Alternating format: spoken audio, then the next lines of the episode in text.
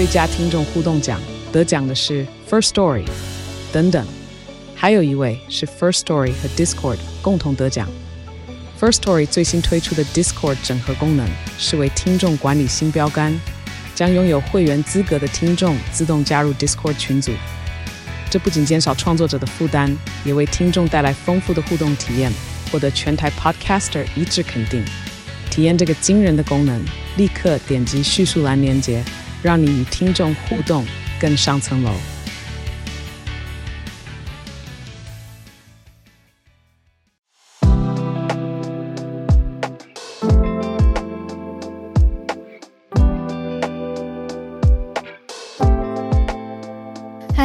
大家早安，浩儿早安，大家早安，欢迎大家来到今天十二月十三号星期二的全球串联早安新闻。大家早，早安早安，从东京继续跟大家连线。小鹿早安，大家早安。今天东京有感觉比较冷了吗？今天东京变台北，就是云很多，天气变冷，没有出大太阳，没有看到高纬度的蓝色。好，这是东京的气候，嗯、台湾。北台湾今天还是非常非常湿冷哦，然后跟大家提醒一下，到了周六晚间，今年度或这个星期的这个寒流会感觉非常非常明显，然后中部以北的气温只有八度。那个时候浩尔你回来了吗？礼拜六回来了，回来了，接寒流，对，对，没错，刚好。对，为什么说这是这个礼拜六？因为是入冬的第一波寒流啦，已经报道了，然后大概会十度以下。比如说北台湾会是湿冷，然后有的地方是干冷交集，就是很冷就对了。周末最低温可能会到六度，嗯，所以大家要特别特别小心。对啊，真的是很特殊的天气。我们最近我觉得真的非常常聊天气，嗯，就我说不只是节目上，我们连私底下聚餐什么都会在聊，说今年冬天算蛮暖的啊，就是冷的比较慢啊。可是就不知道接下来冷会不会很冷很冷，就，你回来的时候就知道了。还好我有带大衣，对，要带大衣。昨天大衣终于派上用场。没错，我朋友原来是这样帮我，有点迂回。对啊，今天呢，嗯、我们选择在北韩的间谍术，我觉得太有趣了。对、嗯，而且也可以延伸到每一个人的自身。就是收到 email 的时候，到底要怎么确认这个人是不是正派？这个人可不可以合作？我们看到的消息是，美国持续在研究跟掌握有一些军方新政策的华府智库有一个网站叫做北韩三十八度，它的主任他叫 Thirty Eight North，啊，这个主任陶恩他收到一封信，应该说他收到一个自称华府智库的信，他是一个美国外交的分析师。他叫做迪派翠丝，好，应该是一个翻译名称。好，他收到了一个自称是华府智库三十八度 North 啊，北纬三十八度的网站邀请，说，哎，要来跟你确认一些北韩的情资啊，什么什么资讯啊，等等。可是后来经过几番查证之后，发现似乎是一个间谍的新手法，是路透社在做的调查跟发现。就说这个北美的外交分析师，他去查了以后，发现根本没有真的要邀稿，对方假借说要跟你邀稿，然后需要跟你索取一些资讯。就他们发现说，这个 email 的来源嗯有问题嗯，嗯，研究人员是用了一些调查方式以后，发现说，诶，对方使用了一些所谓鱼叉式网络钓鱼的电子邮件程式，嗯嗯，要来骗取账号密码。那你点进去之后，就会下载恶意软体。就就是我乍听会觉得，怎么跟好久好久以前我们刚会用 email 的时候，学校电脑老师教大家要小心的东西，根本就很像。就是不要以前只是你不要下载点 exe 的执行档嘛，就一执行你的电脑可能整个被洗掉，或者档案被骗走，等等的。只是现在就是一样啊，就是点了一个超连接，就是原则都还是不认识的东西不要点，附件不要乱开，大概就是这种感觉。我觉得。乍听还是很像啦，但总之这个调查发现了，有可很有可能是北韩在做情报搜集的一种方式。他甚至你把它视为是乱枪打鸟都好，他就是把相关有在做研究、可能有资讯的人、利害关系的这些人的 email 全部都发信，然后跟你要东西。嗯，那你可能就被他置入了一些城市，或者是提供了你的账关键账号密码，给到北韩这边去了。嗯对呀，这个是我们今天看到在就是北韩这边的在网络上面的间谍的新招式，然后刚刚浩尔有说，这很像是我们刚刚开始用 email 的时候会碰到的事情。然后现在当然已经变化成各种不同，你的不同面貌、不同借口，然后不同呃吸引人的方式，然后让你的电脑可能会中毒啊，或资料外泄等等。那这个资安的意识，我们就像是练重训一样，练肌肉。就是一遍一遍的慢慢听，嗯、然后慢慢知道说，哦，原来世界各地有发生这样的事情，下次碰到自己要小心。对，我最近就有收到一个陌生的单位，就自称是一个国际很大的代理商，可是我从来没听过啊，所以我就跑去找其他创作者朋友去打听，说有没有遇过，有没有遇过这样子的单位。我就觉得这种资料来源的敏感度，就是你先去认他的电子邮件的尾巴，他的小老鼠后面。后面到底是什么什么 .com，或者它的网址会不会看起来很可疑？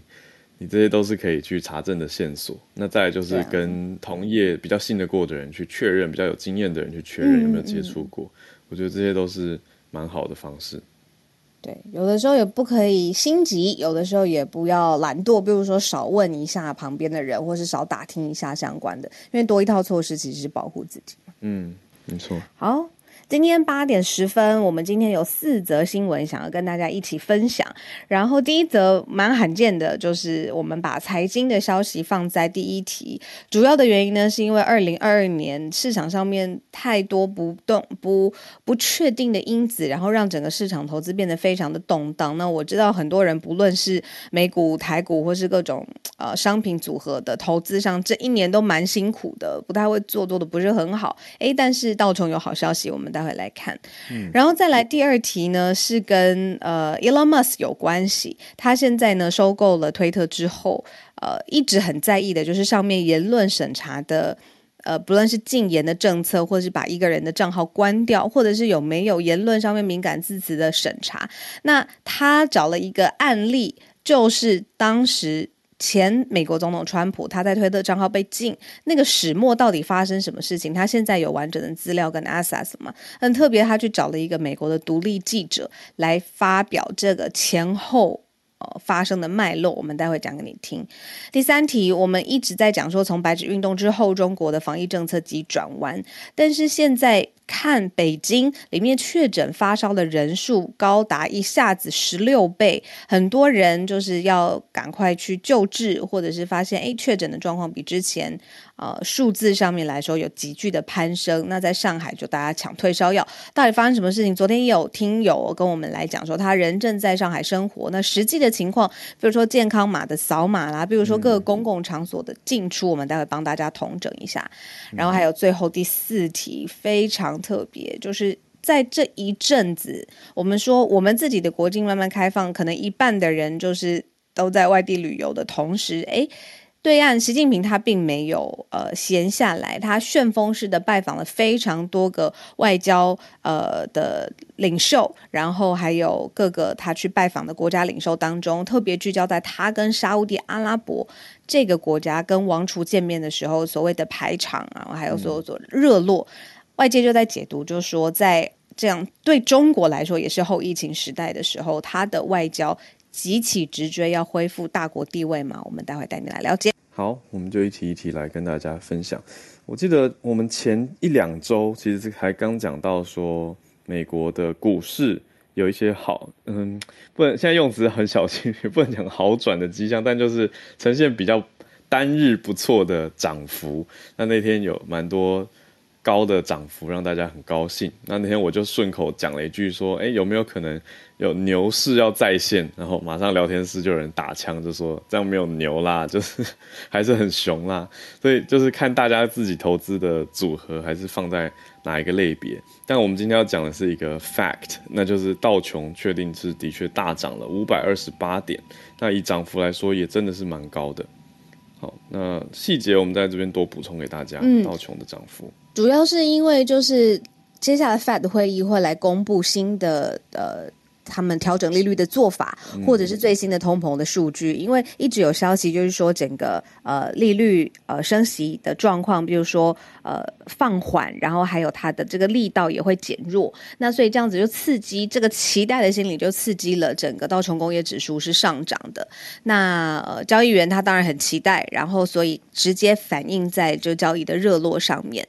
那有一些个股。呃，比如说能源股或是航空股，甚至还有一些利多的消息，所以就比如说，呃，他媒体就有报道说，就是比如说接下来要采购飞机呀，然后或者是在呃全球的经济之下，现在已经动荡的到一个段落，现在就是开始稳定的上升。那所以如果说华尔街有非常动荡的一周，那至少在刚刚我们。拿到最新的道琼工业指数的数据是，其实是走高的。那这样子可不可以刺激接下来的美股的表现呢？其实就是看 Fed 每次有会议之后，那个市场上面会很敏感的做出回应这样子。不过像刚才浩尔说的熊市跟牛市啊，我就想到一个嗯呃概念，因为我们昨天在看《天能》这部片，就是一直蛮老的《天能》的片，反正它的概 真的天能还没有，已经有点老了，真的，因为这几年。这三年疫情的时间感就完全打乱，这样。他反正他的意思就是，大我不，这也很难破梗。这反正呢，我想讲的事情是，时间不一定是就是。呃，时间或者是逻辑顺序不一定是我们习惯那个方向。以熊市跟牛市来说，嗯、就是大家都会觉得说啊，熊市很辛苦，可是熊市来了会迎接到这个牛市的起点，这个时候就会一片看好，然后一片投资跟这个大家心情都会很好，这样子。所以牛市到了最低点，然后看到牛市的起点，其实这二十年来也不过就三四次。然后大家都会觉得说，哦，很错过这个牛市起点的时候，比如说，呃，二零零八年、二零零零年 dot com、一九九零年，呃，各式各样的牛市起点的时候，其实接下来都会有一波很好的进场的好时机。没错，没错。所以就是，嗯，一个一个一个，Yeah，who knows？然后一个。一个 我要卡住词，要卡多久？我讲的事情是高低起伏都会有一个它的循环在。那现在大家很辛苦的是，熊市已经到了，可能明年 Q one Q two 还是会稍微动荡一下。但是看一下这些数据啊，还有 Fed 的升息力道，还有全球经济股市的联动的话，可能 Q 三 Q 四我们搞不好又会看到一个牛市的起点，我不知道。所以就是让大家知道这个循环的感受。对啊，所以就是接下来的关键点就是看联准会到底怎么说，说什么，公布的资料状态显示如何，会大大的影响到投资人的信心，还有股市的变化。我们就继续看下去。我刚刚差点想说这个薛丁格的股票，但你打开之前你不知道它是往上还是往下，后来想说还是不要闹好了。好，我们还是继续盘点。那我蛮好奇第二个的耶，就是 Elon Musk 他就出了什么奇招？他真的每一天都有新闻、欸、推特档案。嗯，他他的这个创造议题的功力，我觉得已经跟川普有的比了。他很疯啊，所以这这个推特档案是你说他发给媒体吗？而且他还不是找那种大的什么《纽约时报》啊，或者是《Wall Street Journal》啊，是或者是比如说《The Verge》专门讲这个科技，他找的是一个独立。记者，独立的记者去跟他合作，他公布当时两千零就是二零二零年总统大选之前，那时候川普他的推特账号被封杀的真正的原因。哎，自己爆料，这是一个公关吗？是一个 publicity campaign？我不知道，你听听看。他已经找了三位不同的独立记者，然后推出档案四部分哦，四部不同的档案，就是我们看那个电影就。就是四部曲，他发表的这个真正原因的封杀川普真正原因的这个内容也有四部，然后呢，他这一篇报道就被写出来，叫清除川普的真正原因的报道被写出来，The Removal of Donald Trump。啊、对，然后就是有一些独立记者率先发出之后，马斯克他用他自己的身份就确认为真实，这样子。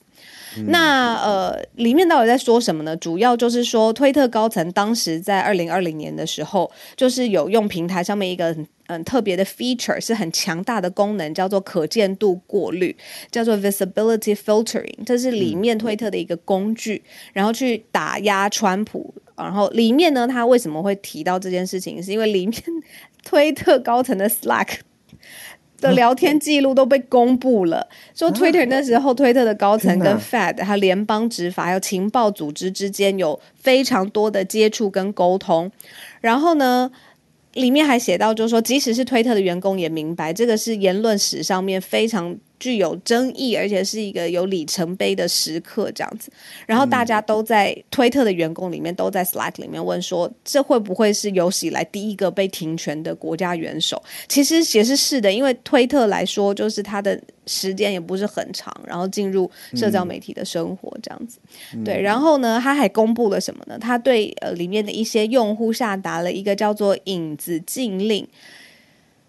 就是说呢，就是他建立了个黑名单，然后阻止用户去追寻某些热门的贴文，oh. 最后他会还限制整个账户的可能性，呃，可见性。嗯、这个就是影子禁令的真正的定义。所以那个时候不只是呃，川普他的账号是整个被禁了嘛，然后还有这个呃，影子禁令也是推特高层在那个时候对于很多用户做的事情。哇！然后呢，再来幕后的东西啊，幕后还有更严重的，啊、就是。嗯他还有就是，其实我们常常会说，哎，为什么微博上面有些敏感字词根本都收不到？然后跟你说这些东西，其实，在推特的高层里面其实知道的，像是反对封锁川普的这个贴文也被压制了。嗯，就是说他们，比如说一直有人用户会说，这个推特你不是一个政府机器，或者是哦，你不是一个私私私人企业的机器，你不可以随意的去针对一个人的发言权正。就做这么重大的定夺，然后这一些被封锁的，呃，反对封锁川普的贴文，也在也在推特的平台上面被压制下来，它传散不出去。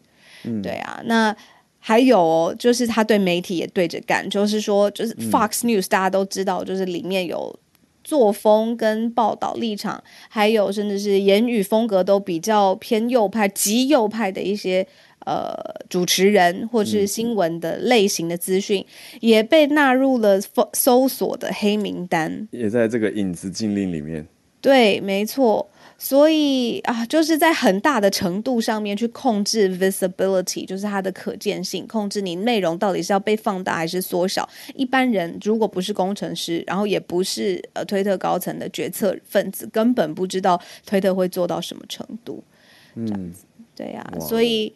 嗯，当然报道内容非常非常长啦，几个重点已经先帮大家画一下，就是说整个政治倾向内部全部都是偏向民主党，所以只是当初的确是把这个工具哦是 tilt to 就是倾向民主党的这个工作上，嗯，对啊，然后整个连接呃现在已经在网络上面公开了，然后马斯克他最后认证这些独立记者发布的状况，的确有针对人、针对字词、针对贴文。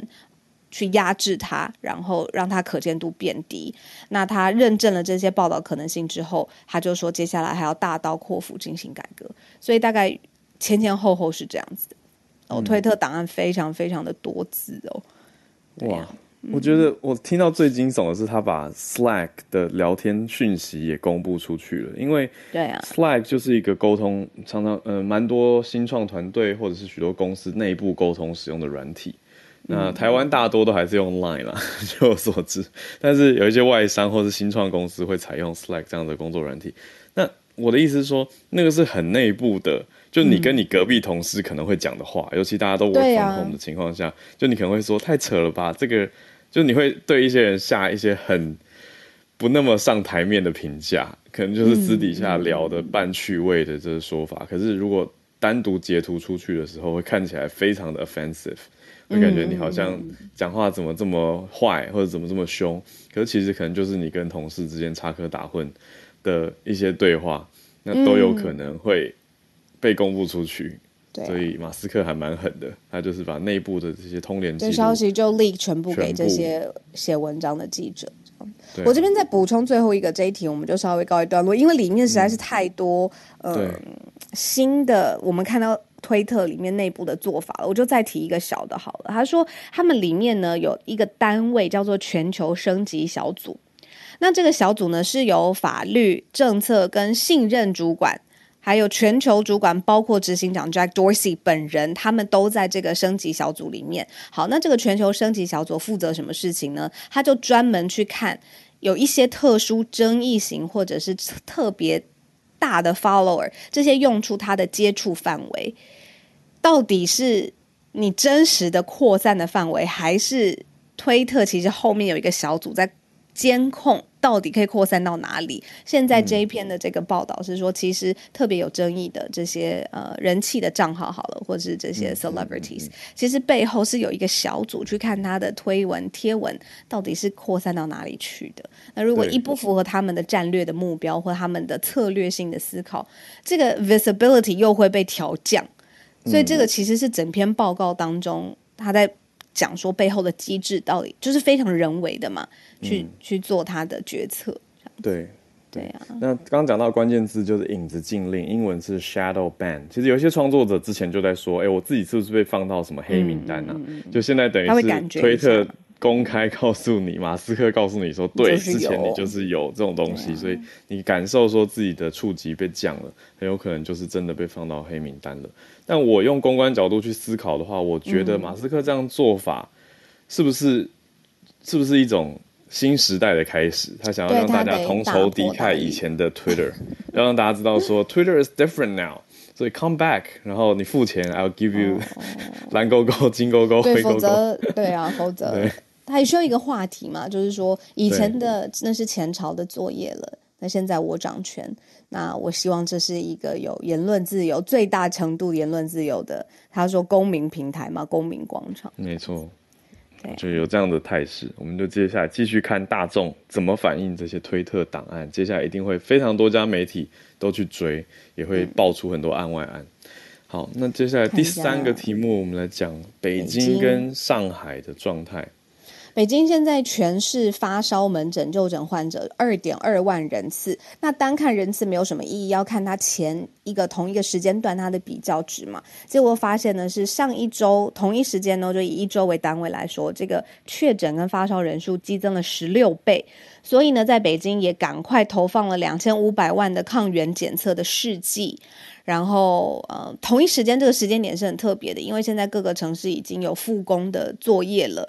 然后，呃，甚至是那个到岗率，就是到了出席，然后去作业、去工作、复工，有一个叫做到岗率。那现在北京已经说不设置到岗率的上限，也就是说，相关的这个调控的作业已经降到最低。到岗哦，到岗率上岗下岗了，下班哦，下岗 对到岗率。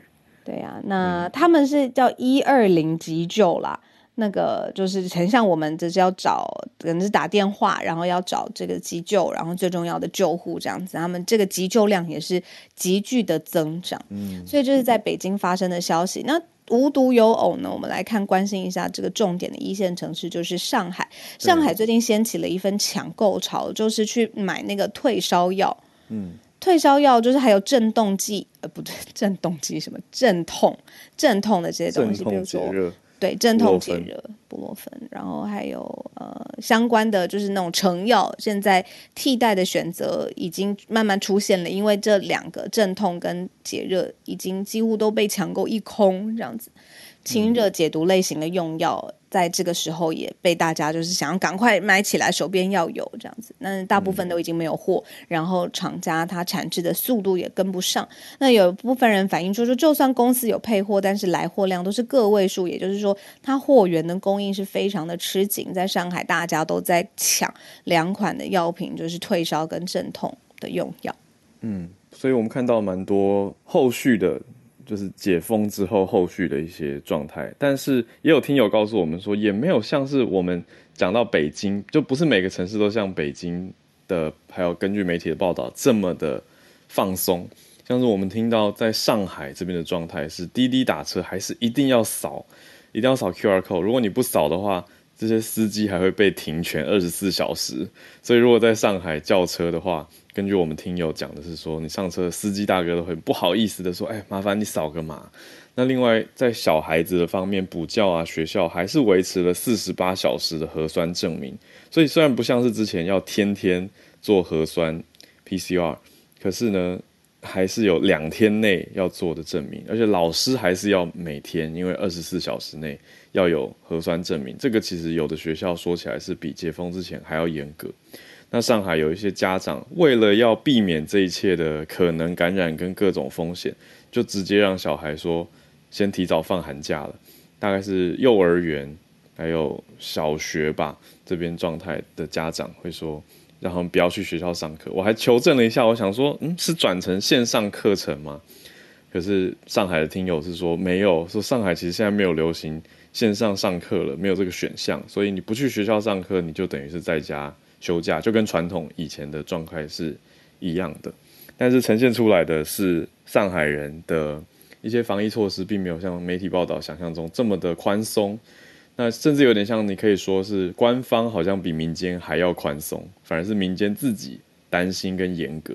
但是当然，我们看到疫情的数字也照着解封的状态开始攀升起来了。那是我们关心到的北京跟上海。对，那我刚刚看到聊天室有朋友说，就是因为药缺货，就会发现有媒体报道说香港的药也被扫光了。扫光的不是给香港当地的居民用的，是全部寄往中国。那我就想到，就是说香港这个非常特殊的位置，因为它物资的关系，然后或者是呃有的时候政策的关系，其实有的时候。反而是以前中国最早最早之前，比如说尿布啊、奶粉啊，或者是这些呃，香港只能卖的非常非常多的东西，也会被大量的扫货。结果现在是药，药在这个特殊的这一周的这个时间，也被大量的寄往了中国内地，这样子对香港来说，这是媒体有报道的一个侧面的消息。嗯嗯。好，那既然我们就讲到北京跟上海了，我们来聊聊就是外交吧，就是在这过去一两周，习近平做了什么事情？好，我们直接来把他会见的人可以直接来念一下。嗯、他直接会见了沙乌地阿拉伯，还有埃及，还有突尼斯，还有科威特，还有苏丹的领导人。那外界就觉得很特别，因为过去习近平为首的这个外交部门，我们都知道有一些战狼的政策，他们被国际媒体也被认定是有粗暴的外交风格，而且跟其他国家相对是疏远的，尤其是在 COVID-19 之后，呃。严格的清零政策实在是也让中国呈现一个半孤立的状态。但是现在全世界都从新冠病毒的呃后后疫情时代恢复起来，现在呢发现说，以习近平的外交能量上面，其实比国际媒体预期的还要强大。然后大家还聚聚焦在沙乌地阿拉伯，就是习近平这一次我们说标题上面写外交攻势的最新的一战，做一个比较，就是其实拜登总统提前，美国总统拜登提前，习近平有跟沙乌地阿拉伯的呃领导人跟皇室一起来拜见会晤，但是呢，其实发现沙乌地阿拉伯的王储跟习近平之间，不论是他们呃交谈的热络的程度，或者是这种呃。谈笑之间，这种外交上面的友好的讯号，其实习近平是比较强的，对啊，那甚至就是呃，他在沙乌地阿拉伯。呃的首都，他有表示说，接下来中国计划跟沙特阿拉伯跟其他的海湾国家一起在核能、核安全还有太空领域上面来开展合作。那对于外国领导人来说，这个接触是很难得的，因为呢，大家都一直在想说，到底什么时候才可以跟习近平面对面的会谈？这个是。跟世界第二大经济体的领导人要来示好，或者是了解更多，也算是。那现在全球的秩序要重塑的话，那现在习近平他已经在非常非常努力，而且在修复中国地位上面是有一波加一波的外交攻势的。只是他的这个路线跟我们一常常习惯的，比如说 G20，呃，或者是呃这个我们讲过的美欧国家比较。不熟悉，他主要去见的，像是我们刚才说的埃及啊、突尼斯、科威特跟苏丹的领导人。嗯，对，对，我们常讲突尼西亚嘛，对，那在对岸翻译会用突尼斯，所以媒体报道我们也常常交互着看到，还有科威特、苏丹，我觉得就是会联想到前几天讲的美俄换球啊，中间人也是中东。那这次习近平他出访的很大重点也是放在中东，要扩建红海这边的沿岸港口啊，投资石油化学相关的产品，也还说要掀起他的承诺，他说要让中国人掀起一个旅游热潮，会有很多中国人，嗯，应该意思是之后可以回来回国不用那么麻烦的时候之后吧，会到中东去旅游。所以他非常非常的对中东示好，呈现出这次比较不一样的一个态势。嗯，外界有主要就在想说，其实他也要削弱就是美国在他拜访地区的这个地位，而且北京跟呃，华盛顿最大的差别就是，其实华盛顿在全球秩序当中，它需要有一个清晰的版图，到底谁靠拢美方多一些，美方也需要掌握这样子的盟友的资讯。但是呢，外界是分析说，北京有一个特色，就是它其实从来不要求各地领导人选边站，因为它的生意还有他们想要做的，比如说呃，互惠之间的开展这件事情。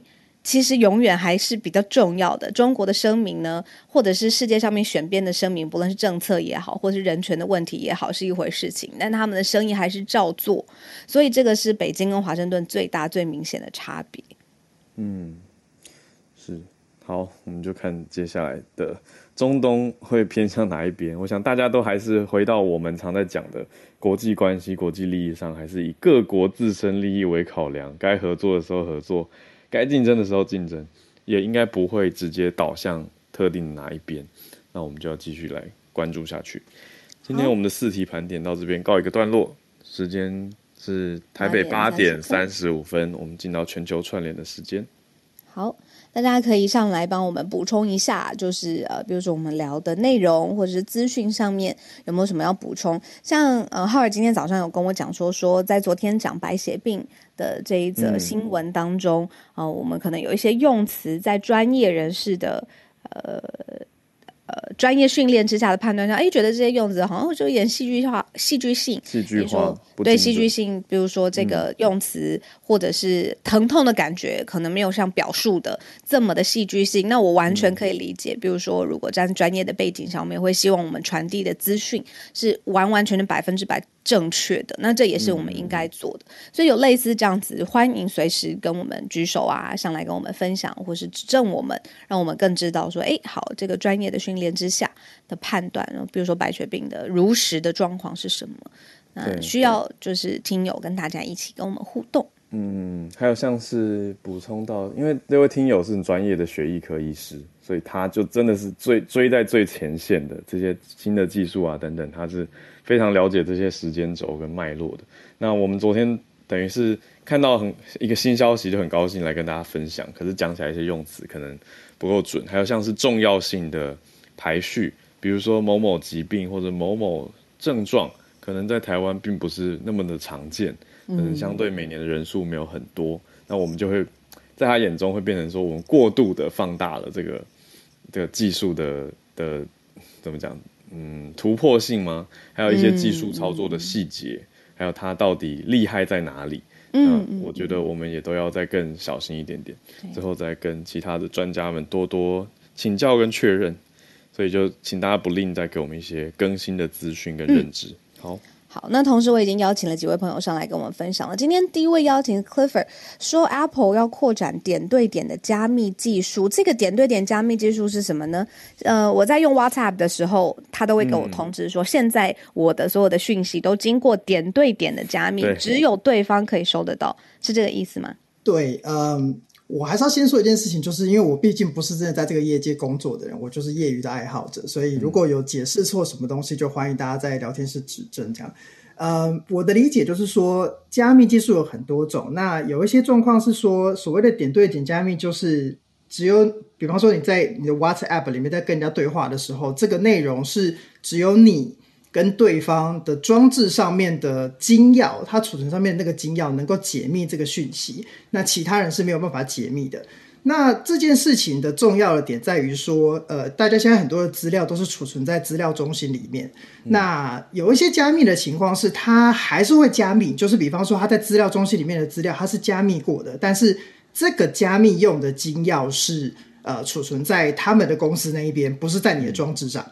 那所以每次他帮你把你的资料就是丢到你的装置上，或是你的装置传到他那边去的时候，呃，加密或者是解密的过程是由他们的伺服器来处理，而不是在装置上。好像会这样哎、欸，因为 Line 之前我在转换一些装置的时候，它就会显示一个什么金钥问题。对对对，Line 那边他就会跟你说，你有没有，你要不要启用那个？它叫做 Later Sealing。对对对，那个就是那个其实就是点对点加密。嗯、那他就会说，比方说，如果你在用电脑版的时候，你手机上你如果开了点对加密，然后有时候电脑版他会跟你说，你要在手机上去认证这件事情，对他在做的就是类似像是解密的这个动作。嗯、我我不肯定它的详细机制是怎么一回事啊，嗯、但呃，你可以想象成就是点对点加密这件事情。如果以隐私的程度来说，比你在家你在呃，就是这些资料中心他们那边加密来的更有隐私跟安全性。对，这就像是 Apple，它总是会告诉你说，你的装置只有你能够读，然后 Apple 都不能够读你的资料一样。嗯、其实概念上是就是这个情况这样子。嗯、好。那呃，我现在这边要说的这件事情，就是上个礼拜，呃，上个礼拜三个礼拜四，哦，我说是美国时间哦，上个礼拜三个礼拜四的时候，有两件事情。第一个就是他们在扩展呃点对点加密的技术到更多的服务上面去。在这之前，Apple 大概有十四种的资料的类型，它是有做点对点加密的。嗯，呃，这些东西还蛮重要的。比方说，嗯、呃，应该蛮多人会把密码存在你的手机上面。然后，如果以 iPhone 来说，它就会叫做 iCloud Keychain。这个东西它还是可以同步在你不同的 Apple 的装置嘛，就是 Mac、iPad 跟 iPhone，它都可以同步。对，它都同步。可是这是密码诶，这很重要吧？所以它就会加密。那加密的时候，它用的方式是点对点加密，也就是说，这这个东西在他们那边是没有金钥的。这个金钥是在你的装置上。然后别人拦截的话，他也没办法，就是呃解密这样子，OK。所以这个大概概念上是这样。所以以往它有些东西已经是做了点对点加密了，但现在它就是扩展这个东西到更多的服务上面去。呃，比方说像是你的整整个手机的 backup，有一个是你 iPhone 的 device backup，然后以及就是你的那个呃 iMessage 里面的讯息，然后你的 notes。然后还有你的照片，OK，这很重要哈。照片原本不是点对点加密，原本的照片是存储在资料中心里面，是加密的，但是是用 Apple 的金钥来去做加密的，嗯、以及就是呃 Safari 还有你的呃 Apple Wallet 里面的 Pass，OK，所以这些东西现在会延伸，就是也会开始做点对点的加密这样子。OK，那这个东西会从 iOS 十六点二，然后以及 macOS 十三点一开始，呃，还没有，目前还没有试出来。但是我说，就是从这个开始之后，他们就会把这个加密的功能再延伸出去。基本上，对于如果你是对隐私比较注重的人来说，这件事情应该是好事。所以，对于隐私呃注重的这些团体呢，就大力的鼓励说，哦，Apple 做这件事情很好。这样，那有另外一个团体不太开心，呃，FBI。OK，所以为什么 FBI 对这件事情，嗯，FBI 对这件事情。非常不开心，因为如果各位有记得的话，以前其实曾经就有新闻说，FBI 比方说在调查某些呃犯罪者的手机的时候，他们会要求 Apple 来去解锁那只手机，对，然后让他们可以去做，嗯，要求不是很顺利，对吧？Apple 它有对要求不是很顺利吧？因为 Apple 有时候就可能不太想配合或什么之类。那现在现在这个情况就等于是说，如果 FBI 他现在想要调查这个人的手机的时候。即便他今天真的跟 Apple 说，你要帮我解密这只手机，它的难度就会比以往再更高，因为它现在的金钥就不是储存在呃 Apple 的手上，而是你的装置上。Apple 可以两手一摊，就说没有金钥不在我们这边，哎，金钥在那个装置那里，所以你要取得那个装置，然后要求那个人解锁，才有办法看到内容。所以 FBI 就非常的火大，呃，那这个时候就会有一个，嗯，你你可能会想说，OK，所以这种加密技术其实在保护我们嘛。嗯、那 FBI 告诉你说，但这件事情他们是 deeply concerned 的，因为他就是等于是说，如果我们今天要去做执法的坏事，对，我们要去做执法的事情的时候，其实我们也是想要保护别人啊。那可是你现在做这件事情，让我们也没有办法保护人们这样子。OK，好，所以。这是另外一边的说法。那总之，现在的情况就是这件事情都推上去了，这样。那呃，另外一个比较大的新闻是，Apple 他们决定说他们要放弃 CSAM 呃 CSAM 这个计划。呃，我们来问一下浩文老师，到底这个缩写应该要怎么念好？如果是 E CSAM，我应该应该会念 CSAM 吗？应该会吧。好，OK，我不太想再被纠正一次。计划本身是什么？对，OK，不太想要再被就是纠正说是那个 Lightning 的事情，这样 OK 好，所以呃，CSAM 的缩写是那个 Child Sexual Abuse Material。如果大家有印象的话，Google 之前有发生过类似的事情，对不对？Google 之前有两个新闻，一个是美国的，一个是台湾的，就是呃，有有人他储存他们家小朋友的下体的照片，然后他是传给他，因为他想要远端看诊，他传给那个泌尿科的医师，但是。因为用了 Google 的服务，就 Google 认定可能 AI 判定他是就是儿童色情。那台湾也有一个新闻，好像是小儿科的医师，然后也是做泌尿相关的研究的。他也是因为可能有把照片储存在 Google Drive 上面，然后结果被整个就是封封掉，就是他这个封掉是整个账号就完全没了，就是连存取他的呃浏览器的书签啊、密码什么都找不回来这样。那同一时间，其实有很多大型的这些科技公司在进行一样的事情。其中一个是 Apple，那 Apple 那个时候说他们要做的东西就是这个呃 cSIM，那它会扫描 iCloud Photos 里面的照片，然后去确认说有没有人就是透过呃就是在进行这种就是儿童色情的剥削啊，或者是呃利用之类的。那这个计划在去年的时候，呃，他们宣布说他们要就是开始执行。那一宣布，我记得是二零一二零二一年的八月的时候。就引来非常多的抨击，因为嗯、呃，理论上虽然他他们还是会告诉你说，我们在做这件事情还是把隐私当做是很高的水准的思，嗯、就是思考范围。那我们还是会 keep in mind 这样。可是呃，等于你还是开了一个后门，然后让让你的系统去扫描这些东西。那谁知道你会不会错杀任何人呢？以 Google 的状况来说，也许他就是错杀了人。那你你当然可以申诉啊，可是你可以想见说，我们现在如果要对这些大公司 Apple 或者是 Google 来去做申诉，那个是一个多么耗时，以及就是你有多多久的生活没有办法好好的正常的一一件事情这样。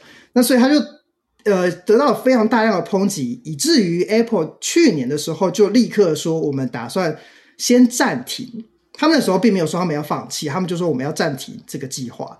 终于在上个礼拜三的时候，他们说我们要全面的放弃这件事情，所以他们现在就不会再去做呃，就是 cSIM 这个 program，、oh. 然后就不会再去扫描。好，那呃嗯，讲这讲讲这两个新闻，理论上来说，就是应该是可以说 Apple 算是还是对于隐私这件事情蛮重视的。可是我还是要平衡报道一下，我也没有要说 Apple 是一件多么就是善良的公司，因为嗯，他们也还是有被发现说。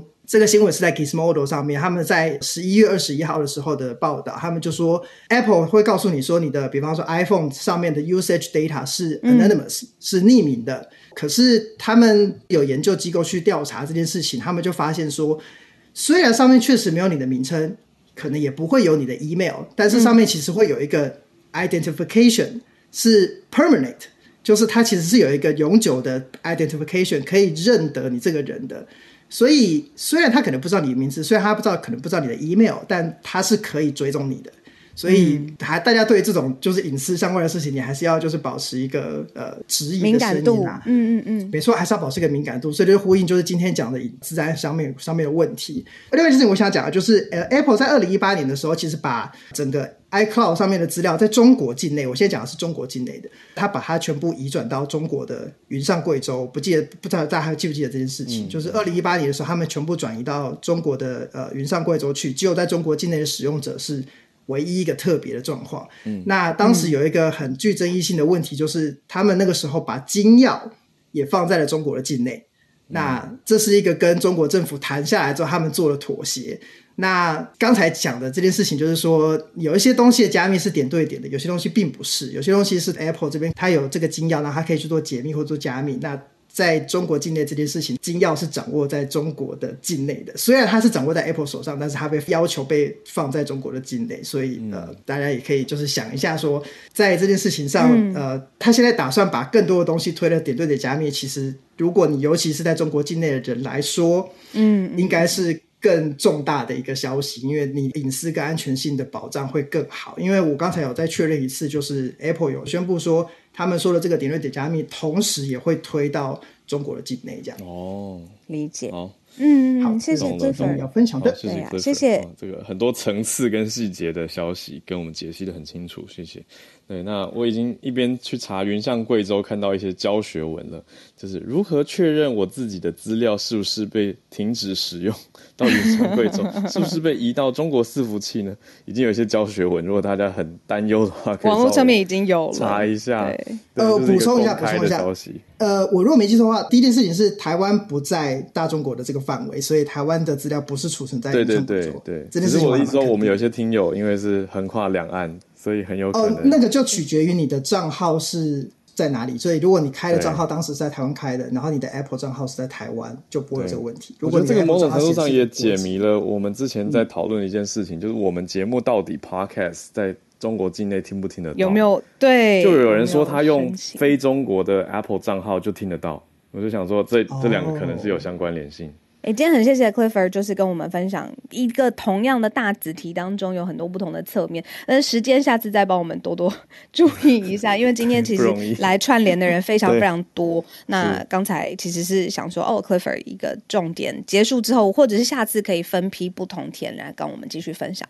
那接下来我们赶快邀请翠翠，翠翠，谢谢你等了我们一下。今天要跟我们分享题目呢？嗯，很好，没关系。我的题目超级简单的，三十秒内结束。就是今年的日本的，嗯，就是我们每年会选一个叫做嗯今年的汉字，今年被选上的就是战争的战。好，那原因当然很简单，第一个就是因为那个俄乌战争，嗯、然后第二个话就是因为日币贬值的关系，大家觉得我们现还有最近物价高涨，物币嗯的日币贬值，所以呢，他们大家觉得我们正在跟就是这件事情战斗，所以这就是为什么会被选到就是呃的主因这样子。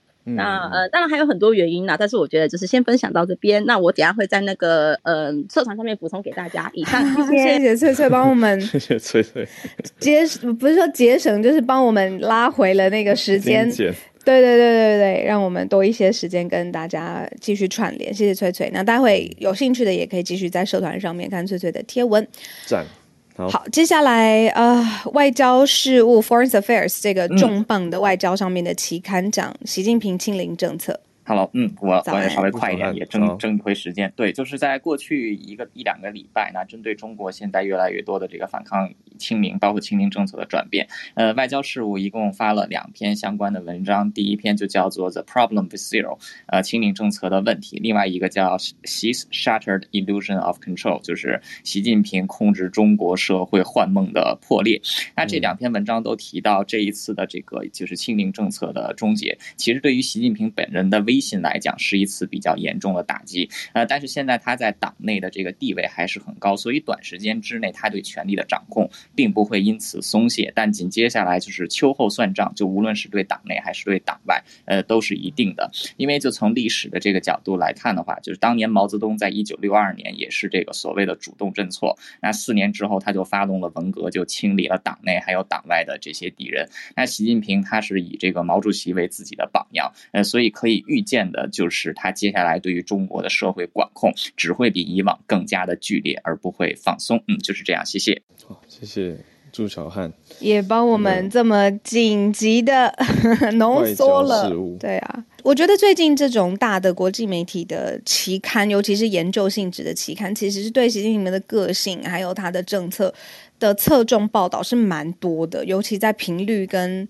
呃，你说文章的质量上面，那不仅是针对习近平本人，还有针对就是全世界那么多针对外交事务在做研究的学者，他们怎么看习近平这第三任任期跟台湾之间的关系？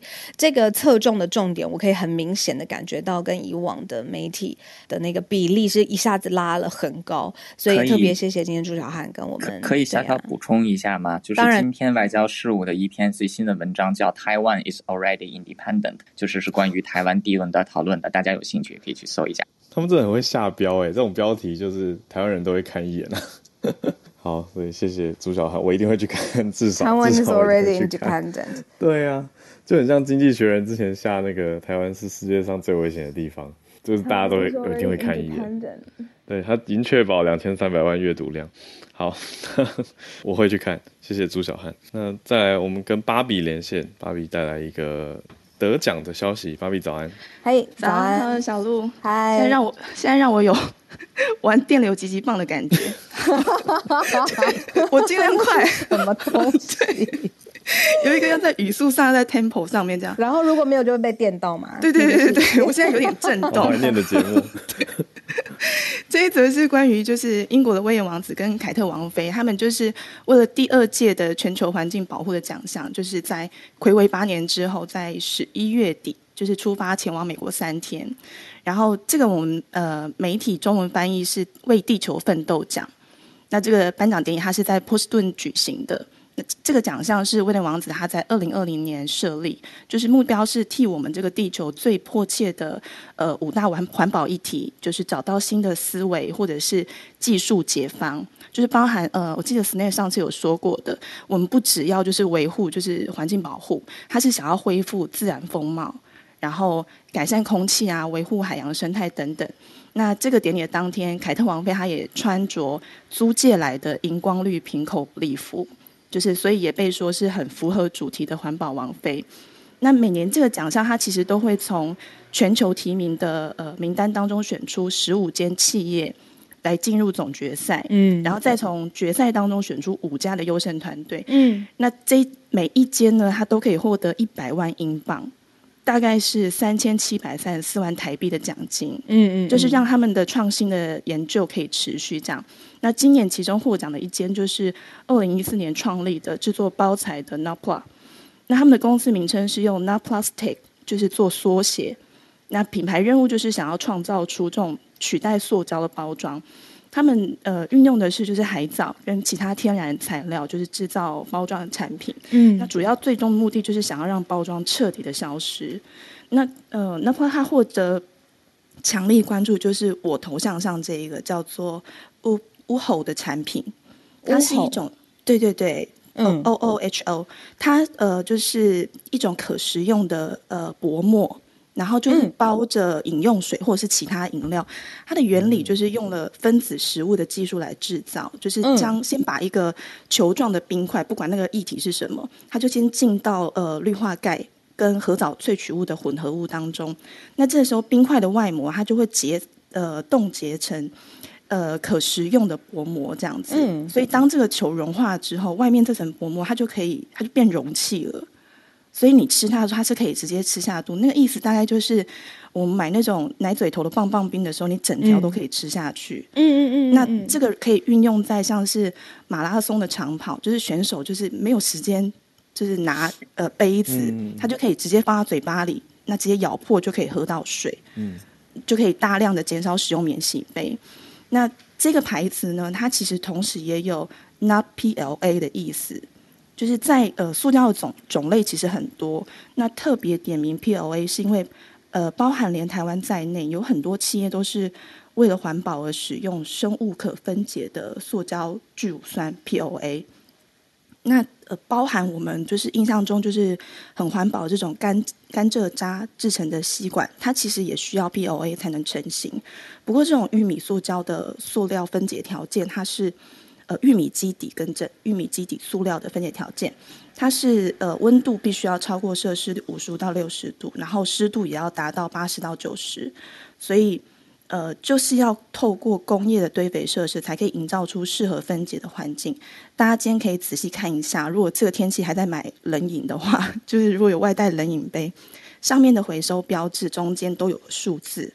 那我们台湾牌就是一到七号，杯盖的部分大概都是一号的 PET，那杯身的话会是七号的 POA。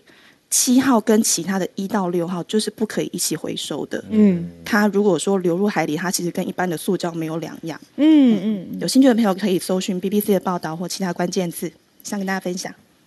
感谢芭比，就等于是分子料理的技术跟做法，然后现在被这个这样子独立出来的使用这样子。然后那个照片真的很美丽，大家可以点开那个芭比的头像，嗯嗯、然后确认一下他。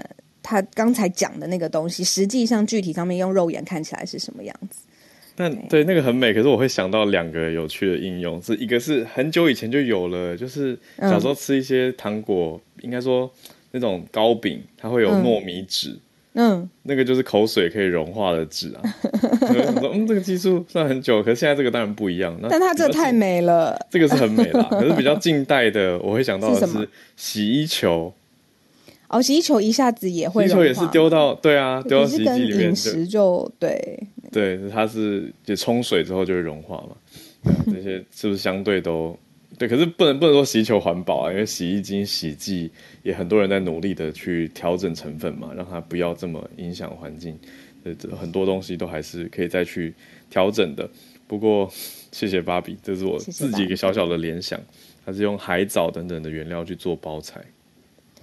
好，那今天谢谢呃，Clifford，谢谢呃，很完整的分享。然后我看聊天室也很多人就是谢谢对点，对，对啊，因为我们这边长知识。对，不管是自己是苹果用户，或者是你的朋友、家人是苹果用户，身边一定会有苹果用户，所以这个影响是很全面的，没有错。然后最后还有提到那个云上贵州，就是我们在特别是在对岸的听友，就是会非常有感。对呀、啊，然后也谢谢翠翠、朱小汉跟芭比。那今天时间、嗯、呃刚好九点整了，谢谢。那现在房间两千八百多位朋友，谢谢大家加入我们。那天气真的很冷，嗯、进出出入注意温差。我今天看到好久不见的孔医师，很大家想念你的声音，然后也想念你的日本游记，欢迎随时再上来跟我们讲讲话。对对啊，好，那我们就到这边。